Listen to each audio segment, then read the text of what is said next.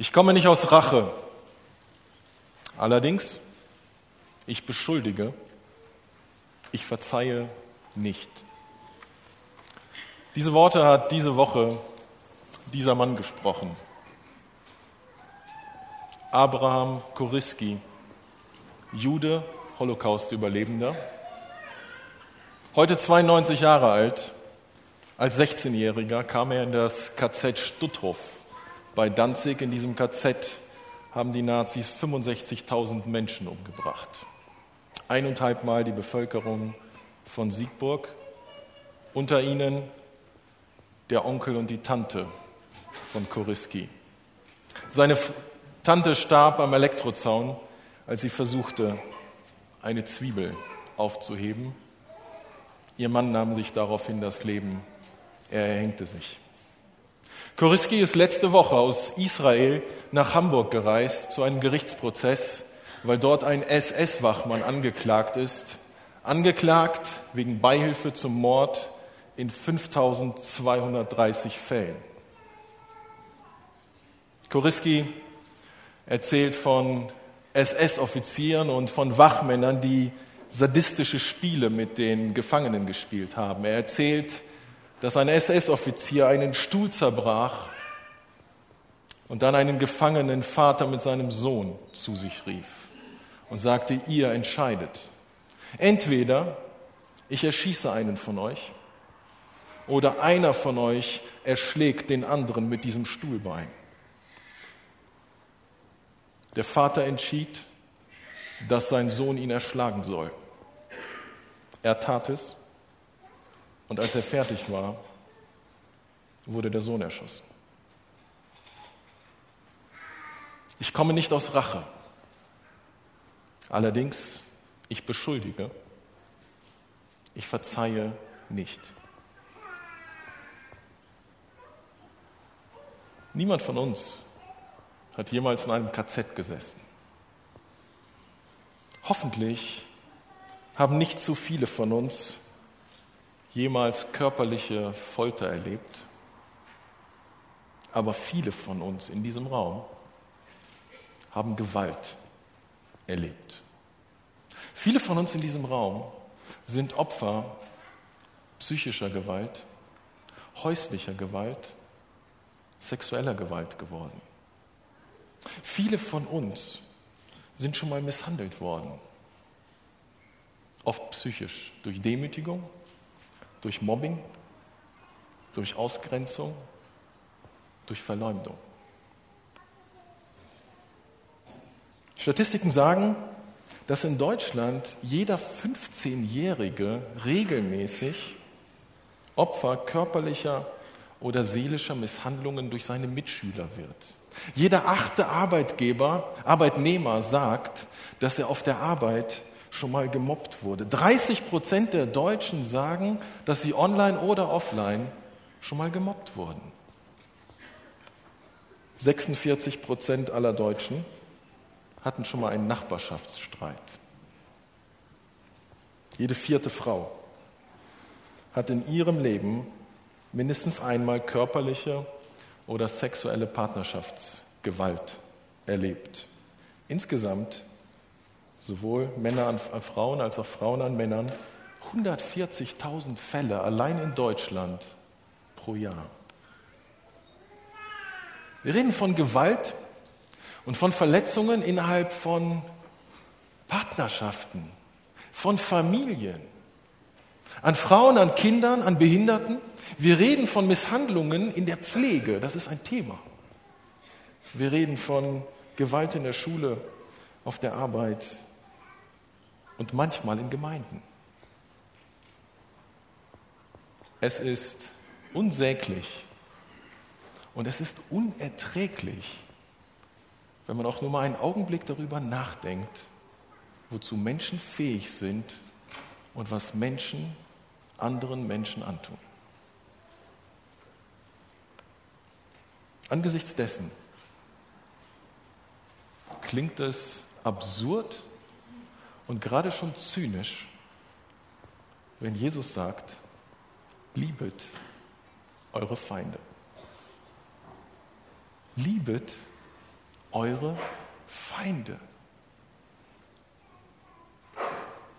Wir hatten bis jetzt das Thema, dass Gott uns liebt und dass wir ihn auch lieben sollen.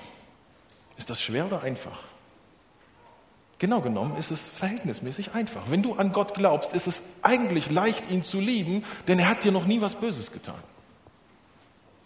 Außerdem sollen wir unsere Nächsten lieben und das geht auch noch. Ich meine, du musst ja nur den Kreis deiner Nächsten möglichst klein halten oder du musst in der richtigen Kleingruppe sein, so wie ich.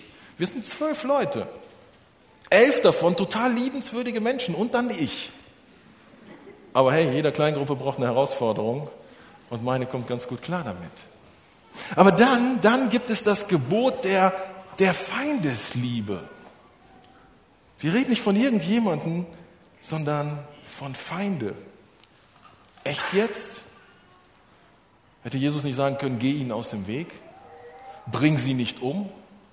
Nein, er sagt, lieb sie. Wirklich? Echt jetzt? Manchmal ist das ein enger Freund, der dich zutiefst verletzt hat, enttäuscht hat, dir ein Messer in den Rücken gerammt hat. Manchmal deine Eltern, manchmal eins deiner Kinder und in ganz seltenen Fällen auch die Schwiegermutter. Die meisten von euch sind wahrscheinlich so höflich und würden sie niemals als ihren Feind bezeichnen. Aber da gibt es Verletzungen, da gibt es Kränkungen, da gibt es verachtendes, unfaires Verhalten und Behandeln. All das hat Jesus im Blick, wenn er sagt, liebet eure Feinde. Tut denen Gutes, die euch hassen, segnet, die euch verfluchen und betet für die, die euch Böses tun. Schlägt dich jemand auf die eine Backe, dann halt ihm auch die andere hin. Nimmt dir jemand den Mantel, dann lass ihm auch dein Hemd. Gib jedem, der dich bittet. Und wenn dir jemand etwas nimmt, dann fordere es nicht zurück. Vier Aufforderungen, vier Fallbeispiele, vier Konkretionen, wie das aussehen kann, nennt Jesus hier. Das erste ist das mit der Backe, das kennen die meisten, das ist sprichwörtlich. Hat das jemand von euch schon mal gemacht? Wenn jemand auf die Wange geschlagen hat, die andere hinzuhalten? Hat es jemand gemacht? Ganz wenige. Im ersten Gottesdienst keiner. Ich weiß nicht, was das bedeutet. Ähm, die wenigsten. Die wenigsten. Ab morgen ist alles anders. Ich weiß. Also wenn ich in mein Büro komme diese Woche, werde ich gucken, dass meine Kollegen da sind und dann werde ich das ausprobieren. Ich werde zuschlagen. Bei Viktor ist es sehr schwer, die Wange zu finden, aber ich werde sie finden. Ich werde festschlagen, ich werde mich durch diesen Bart durchkämpfen, ich werde seine Wange finden. Erst die rechte, dann die linke. Was Jesus hier meint, ist nicht so sehr der Schmerz. Es ist nicht der Schmerz, jemandem auf die Wange zu schlagen, es ist der Aspekt der Demütigung. Für damalige Verhältnisse das Schlimmste, was man machen konnte, die größte öffentliche Demütigung, ist jemandem eine Backpfeife zu verpassen. Interessanterweise im Paralleltext im Matthäus-Evangelium sagt Jesus sogar die rechte Wange. Wisst ihr, wie man die rechte Wange trifft? Indem man mit dem Handrücken schlägt. Das ist die krasseste Beleidigung. Das ist die krasseste Beleidigung und Jesus sagt, Lass dich beleidigen, lass dich demütigen. Jesus nennt ein zweites Beispiel. Er sagt, wenn jemand dich beraubt und deinen Mantel haben will, gib ihm auch deinen Unterrock, dein Kleid. Wir müssen wissen, dass die Menschen damals sehr wenig Kleidung hatten. Die meisten Menschen hatten nur zwei Kleidungsstücke. Einen Mantel und darunter ein Unterrock, ein Unterkleid. Quasi unsere Unterwäsche. Diese Kleidung trugen sie jeden Tag und diesen Mantel nutzten sie nachts, um darunter zu schlafen als Decke. Tag und Nacht trug man diesen Mantel mit sich. Und dieser besondere Wert des Mantels führte dazu, dass man ihn oft als Pfand verwendet hat. Wenn du an der Tanke warst, du hast dein Auto vollgetankt und merkst, du hast dein Portemonnaie vergessen, dann hast du nicht irgendwas dagelassen, sondern deinen Mantel. Wenn du die Boxershorts auch dagelassen hast, bist du nackt weggegangen. Also, du hast deinen Mantel dagelassen, bist nach Hause gegangen, hast Geld geholt und hast deinen Mantel wiederbekommen, damit du nachts schlafen kannst. Es gab ein Gesetz, dass niemand den Mantel eines anderen über Nacht behalten darf. damit der andere nachts nicht friert. Jesus sagt, wenn jemand in so einem Pfändungsprozess deinen Mantel von dir fordert, gib ihm auch deine Boxershorts. Dann stehst du nackt da. Tu trotzdem. Jesus sagt, wenn jemand in Not ist und dich um Hilfe bittet, hilf ihm. Und wenn er es dir nicht zurückbringt, fordere es nicht mit allen Mitteln zurück. Heftig, oder? Ich bin gespannt, wie unser Leben ab morgen verläuft, wenn wir das leben. Jesus sagt, lass dich demütigen, lass dich unterdrücken, lass dich ausnutzen. Liebe diese Menschen und tue diesen Menschen, diesen bösen Menschen, tu ihnen Gutes. Die Frage, die sich jetzt stellt, ist, ist das wirklich so gemeint? Ist das, ist das, ist das so absolut gemeint, wie es klingt? Hat Jesus das gelebt? Hat Paulus das gelebt? Es ist spannend, dieser Frage nachzugehen. Und da kommt man zu dem Ergebnis, es gibt Grenzen. Es gibt tatsächlich Grenzen. Wenn wir in das Leben von Jesus schauen, dann haben wir auf der einen Seite, haben wir in Matthäus 26 einen Text, wo Jesus ins Gesicht gespuckt wird und er lässt es über sich ergehen und er reagiert nicht. Und gleichzeitig in Johannes 18, in, in diesem Prozess, als einer der Knechte ihn ins Gesicht schlägt, sagt Jesus zu ihm, habe ich übel geredet, so beweise, dass es böse war. Aber habe ich recht geredet, warum schlägst du mich? Offensichtlich hat Jesus nicht in jeder Situation alles mit sich machen lassen. Das ist schon auffällig. Bei Paulus haben wir etwas Ähnliches. Paulus kann in 1. Korinther 6 sagen, wenn dein Glaubensbruder, deine Glaubensschwester dich über den Tisch zieht finanziell, geh nicht vor Gericht. Lass lieber das Unrecht geschehen, lass dich benachteiligen, als diese Person vor Gericht zu schleppen. In Römer 12 sagt Paulus, so viel an euch liegt, haltet Frieden mit allen und rächt euch selber nicht, Gott wird richten. Paulus ist völlig nüchtern und sagt, nicht jeder Streit lässt sich befrieden. Aber nicht jeden Streit sollen wir zu Ende führen. Gleichzeitig kann der gleiche Paulus in Römer 13 sagen, der Staat hat das Schwert in der Hand, hat die Gerichtbarkeit von Gott verliehen bekommen. Sie sollen Recht sprechen. Der gleiche Paulus kann, als er in Jerusalem öffentlich bloßgestellt wird, kann sich auf den Kaiser berufen und sagt, hey, was da tut mit mir, ist nicht in Ordnung. Ich bin römischer Bürger und ich habe Rechte. Und er beruft sich auf den Kaiser und die anderen erschrecken und sagen, uh, Entschuldigung. Paulus sagt, das machen wir öffentlich. Okay, wir machen es öffentlich. Und ich berufe mich trotzdem auf den Kaiser. Der gleiche Paulus, der sagt, liebet eure Feinde, hat nicht alles mit sich machen lassen. Also offensichtlich bedeutet das, was Jesus hier sagt, nicht, dass wenn ich auf dem Siegburger Marktplatz ausgeraubt werde, kann ja passieren theoretisch, ähm, Handy her, dann sage ich, ja, hier hast du mein Handy und hier hast du mein Portemonnaie und übrigens, da ist die Kreditkarte drin und die PIN ist, soll ich es euch verraten? Nein, lieber nicht. Ähm, und dann sage ich ihm, da drüben ist ein Bankautomat, komm, ich gehe mit und dann holen wir das Geld und ich trage dir die Taschen in dein Auto. Das bedeutet es nicht. Wenn dein Nachbar dir eine Beule ins Auto fährt, oder andersrum, der hat eine Beule im Auto und er beschuldigt dich und du warst es nicht, dann sagt Jesus nicht, bezahl die Beule und kauf ihm noch einen Kleinwagen. Das meint Jesus nicht. Aber was er meint ist, behandle dein Gegenüber besser, als er es verdient. Sei gnädiger, sei barmherziger, Sei großzügiger, sei zuvorkommender als dein Gegner, als derjenige, der dir Böses tut, als er es verdient. Sie tut dir Schlechtes, antworte mit Liebe. Er tut dir Unrecht, tu ihm Gutes. Tu ihm Gutes. Segne, bete und denke nicht nur gut, sondern tue Gutes. Viele Christen denken, das Gebot der Nächstenliebe wäre eine neutestamentliche Erfindung. Und Feindesliebe sowieso. Aber wenn man das Alte Testament liest, dann stößt man auf diesen interessanten Text in 3. Mose Kapitel 19. dort sehen wir, dass Nächstenliebe uralt ist. Das gab es schon im Alten Testament und es enthält sogar Elemente von Feindesliebe. Dort heißt es, verbreitet keine Verleumdungen über eure Mitmenschen. Sucht niemand dadurch aus dem Weg zu schaffen, dass ihr vor Gericht falsche Anschuldigungen gegen ihn hervorbringt. Ich bin der Herr. Wenn du etwas gegen deinen Bruder oder deine Schwester hast, dann trage deinen Groll nicht mit dir herum. Rede offen mit ihm darüber. Sonst machst du dich schuldig. Räche dich nicht an deinem Mitmenschen und trage ihm nichts nach. Liebe deinen Mitmenschen wie dich selbst. Ich bin der Herr.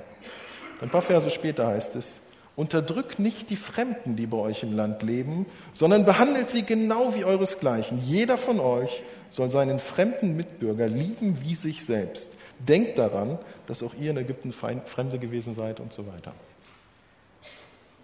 Im Zusammenhang geht es darum, dass man Menschen nicht ausbeuten soll. Es geht darum, dass vor Gericht Recht gesprochen werden soll.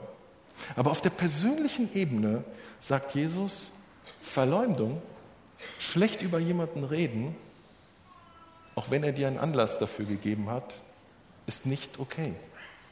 Jesus sagt, falsche Anschuldigungen darf es nicht geben im Volk Gottes. Hass, Groll im Herzen, in den Gedanken darf es nicht geben.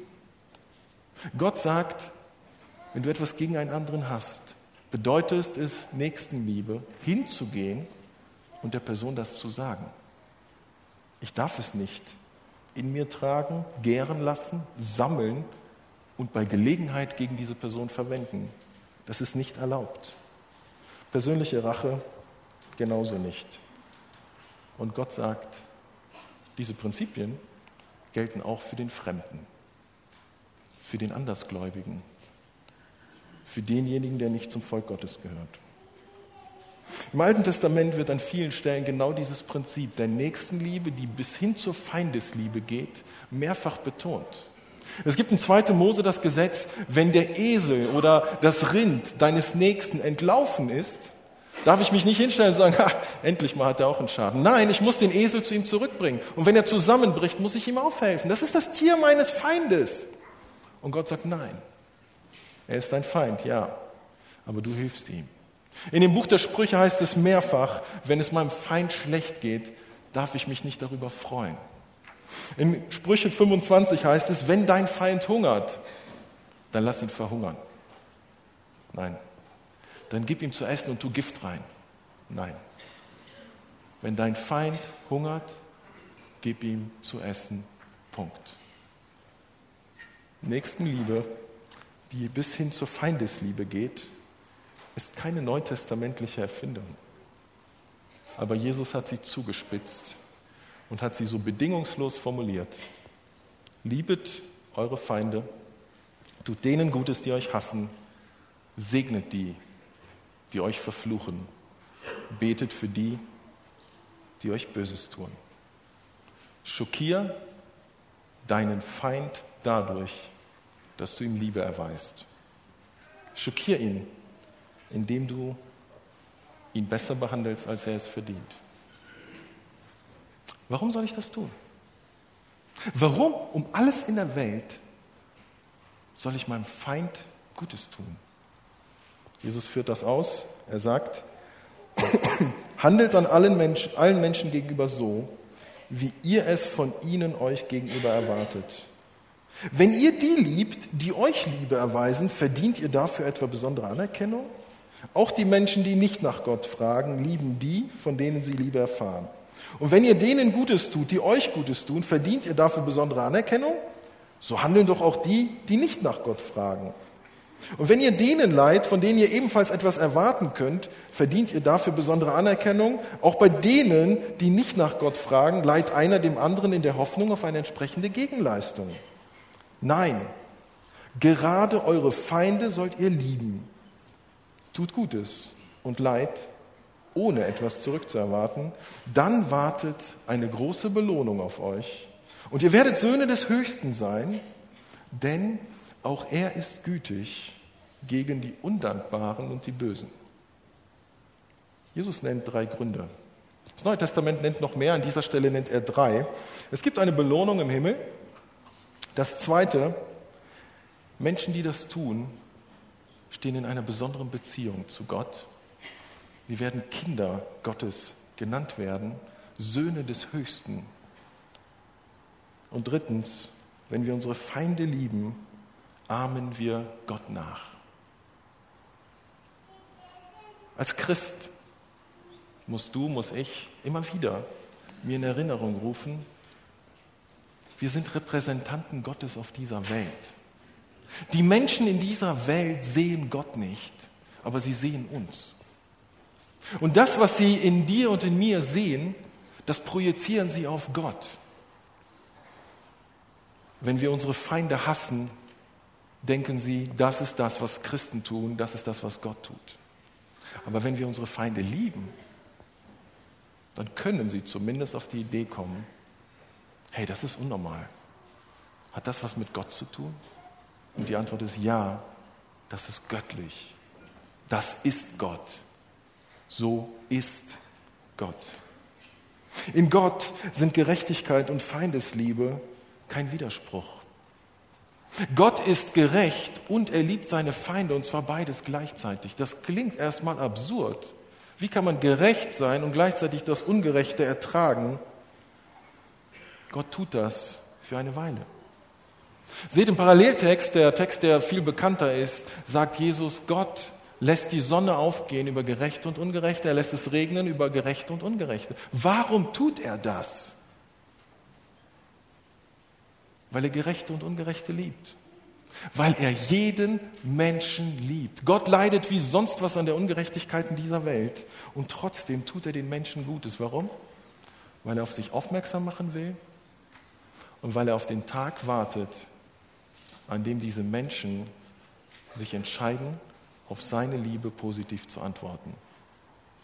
Gott ist geduldig mit seinen Feinden und tut ihnen einfach immer weiter Gutes. Das ist unnormal. Das ist göttlich.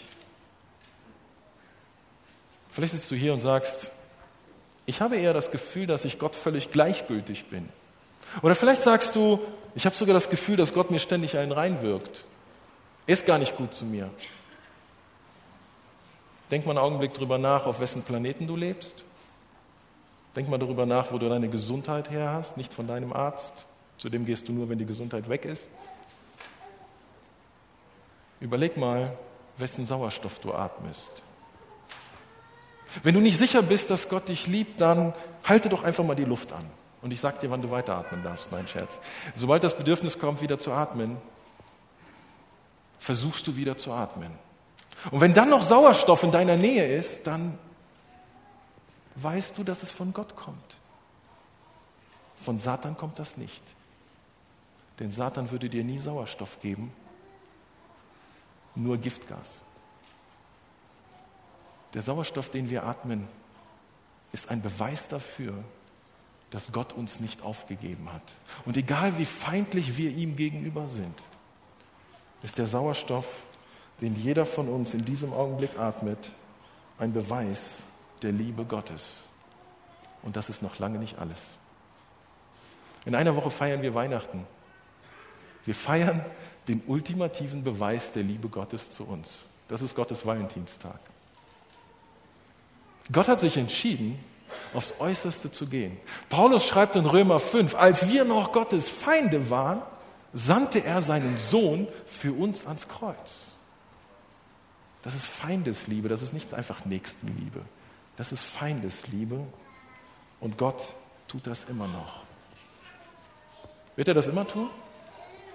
Hat Gottes Feindesliebe Grenzen? Ja. Sie hat eine zeitliche Grenze am Ende der Zeit, wenn Gott einen Schlusspunkt setzt. Er ist liebevoll zu uns als seinen Feinden, damit wir auf ihn aufmerksam werden, damit wir seine Vergebung in Anspruch nehmen. Aber er sagt ganz klar, am Ende der Zeit ist Schluss. Dann liebe ich euch immer noch. Aber jeder bekommt, was er verdient, der mich abgelehnt hat. Es gibt dieses Endgericht. Es gibt die ultimative, letzte Gerechtigkeit, die Gott sprechen wird für diejenigen, die ihn konsequent ablehnen. Feindesliebe und Gerechtigkeit sind in Gott kein Widerspruch. Sie sind ineinander, miteinander verzahnt. Jetzt liebt er uns als seine Feinde. aber er kündigt an, irgendwann mal werde ich Recht sprechen. Und deshalb die Aufforderung an uns, sei barmherzig, sei gnädig, sei gut zu deinen Feinden, besser als sie es verdienen. Es ist ein Prinzip Gottes. Wenn wir das tun, sind wir wie Gott. Nicht im Sinne, dass wir Götter sind, sondern wir handeln wie unser Vater, der das seit Jahrtausenden mit uns Menschen genauso tut. Und übrigens, das Unrecht. Das Unrecht, die Misshandlung, die Gewalt, die ja erstmal ungesühnt bleibt. Gott sagt, am Ende der Tage werde ich sie abrechnen. Ich habe sie wahrgenommen. Ich werde kein Auge zudrücken. Ich werde Recht schaffen. Jeder Täter in deinem Leben, der nicht Buße tut, der nicht die Vergebung durch Jesus in Anspruch nimmt, der wird vor Gott dafür gerade stehen. Das ist ein wesentliches Motiv, wenn Gott uns dazu auffordert, unsere Feinde zu lieben. Überlass es dem Gericht Gottes. Das heißt nicht, dass wir jedes Unrecht in unserem Leben dulden müssen. Wenn wir von Kindesmissbrauch, wenn wir von Mord, wenn wir von Betrug reden, ist Schluss mit lustig. Jeder anständige Pastor wird dir sagen, geh zur Polizei und zeige an. Da vergeben wir nicht irgendwie und lassen es nicht unter den Tisch fallen. Das Recht hat seinen Platz. Und Gott fordert das Recht ein. Feindesliebe bedeutet nicht, jeden mit allem durchgehen zu lassen. Aber Feindesliebe bedeutet, den Nächsten besser zu behandeln, als er es verdient. Vier Tipps, wie es ganz konkret werden kann, die dir vielleicht helfen, deine Feinde zu lieben. Das erste, versuch Gottes Perspektive einzunehmen. Wie sieht Gott diesen Menschen, der dir da etwas angetan hat? Gott sieht in jedem Menschen zwei Dinge. Sünder und Sünder sündigen. Also wenn ein Sünder sündigt, ist Gott nicht überrascht, denn ein Sünder sündigt eben, sonst wäre er kein Sünder. Und was Gott gleichzeitig sieht, dieser Sünder ist mein Geschöpf. Und so ist Gott in dieser Zerreißprobe, der Sünder sündigt, aber er ist und bleibt mein Geschöpf, das ich liebe. Versuch, deine Feinde so zu sehen wie Gott.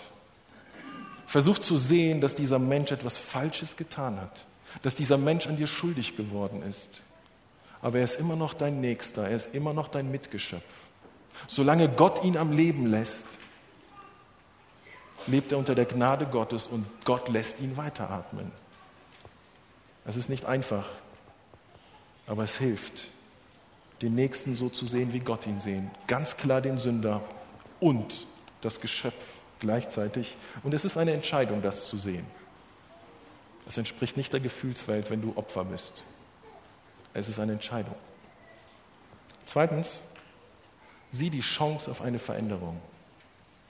Solange Gott diesen Menschen leben lässt, hat dieser Täter die Chance, umzukehren. Er hat die Chance, seine Schuld zu sehen, zu bekennen und Buße zu tun und Vergebung durch Gott in Anspruch zu nehmen. Lasst uns unseren Feinden, lasst uns den Menschen, die uns etwas angetan haben, diese Chance einräumen, denn Gott räumt sie ein. Das ist schwer. Und manchmal ist es so, dass ich diesen mein Gegenüber lieber erwürgen würde, als darauf warten, dass er Buße tut und Vergebung von Gott bekommt. Aber Gott gibt diesen Menschen die Chance und auch wir sollten sie einräumen. Drittens, Delegation. Vertraue auf die Gerechtigkeit Gottes. Ein Täter, der nicht umkehrt, ein Täter, der nichts einsieht, ein Täter, der weitermacht. Manchmal muss man ihn anzeigen, das ist legitim und manchmal sogar wichtig. Aber ganz häufig in kleineren Dingen vertraue auf die Gerechtigkeit Gottes. Alles, was du jetzt, hier und heute und jetzt nicht regeln kannst, wo es keine Einsicht gibt, wo es keine Abkehr gibt, wo es einfach immer nur weitergeht, versuch nicht, an jeder Stelle dein Recht durchzusetzen. Vertraue darauf, das Endgericht Gottes wird kommen. Gott kriegt diese Person. Wir müssen nicht denn wir können auch gar nicht die Gerechtigkeit auf dieser Welt ultimativ herstellen. Das wird nur Gott tun. Nochmal, Römer 12, liest das mal zu Hause, diesen Text, der steht im Gottesdienstflyer. Ein Text, wo Paulus völlig nüchtern feststellt, lebt mit allen Menschen in Frieden, soweit es an euch liegt. Total nüchtern, total realistisch. Es ist nicht möglich, mit jedem Frieden zu haben. Es gibt Menschen, die wollen es nicht. Und dann bist du auch aus der Verantwortung raus. Und dann sagt Paulus, Gott wird richten. Gott wird richten. Das macht es einfacher, es macht es erträglicher. Das ist Delegation an Gott abgeben und sagen, du wirst damit klarkommen. Das haben wir in den Psalmen ständig und das haben wir eben auch in Römer 12. Und ein letztes, eine Challenge, eine Herausforderung. Schockier durch Liebe. Schockier deinen Feind dadurch, dass du ihm Liebe zeigst. Man kann einen Menschen wahrscheinlich kaum mehr schocken, als jemandem, der dir Unrecht getan hat, mit einer Tat der Liebe zu antworten. Es ist absolut hart. Es ist fast unmöglich, aber es ist möglich. Wenn du Christ bist, ist das möglich.